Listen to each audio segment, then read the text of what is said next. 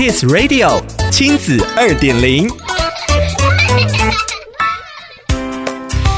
收听亲子二点零单元，我是 JoJo。在教育当中，关于永续发展目标 SDGs 当中所提到的名词和概念，常常因为缺少讨论而让学生觉得很难理解，或是因为只有出现在课本里，所以孩子们在翻阅的过程中很容易就忽略忘记了。今天的亲子二点零，就让我们来聊聊如何把 SDGs 以不着痕迹的方式融入到孩子们的课堂当中。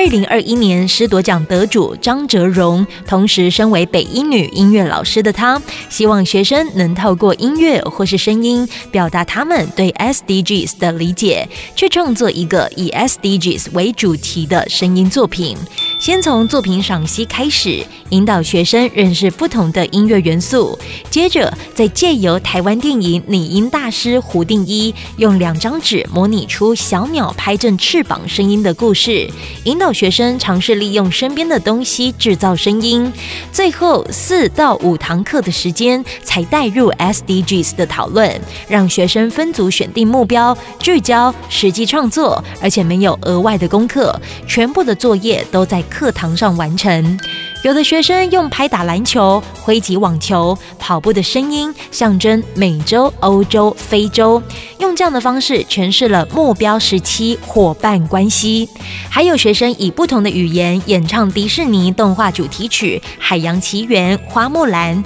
凸显了歌曲背后代表的目标十四保育海洋生态，以及目标五性别平等的议题。这一套与 SDGs 结合的课程，至今已经推动了四年。虽然过程中获得了张哲荣在美国哥伦比亚大学担任访问学者时，指导教授给予的高评价。但是在台湾，仍是有太多的老师认为永续发展目标与教学无关，或是觉得很难执行。张哲荣表示，其实不仅限于音乐课，每位老师都能用不同媒材来指导学生认识 SDGs。我们不可能在短短的时间内就改变全世界，但也不要觉得教了 SDGs，世界就会因为一个老师而改变，绝对不会。换个角度想，透过老师与学生的努力，那是可以达到上千人的成绩的，所以效果一定比一个人还要来得更大。一起让学生在讨论实作的过程当中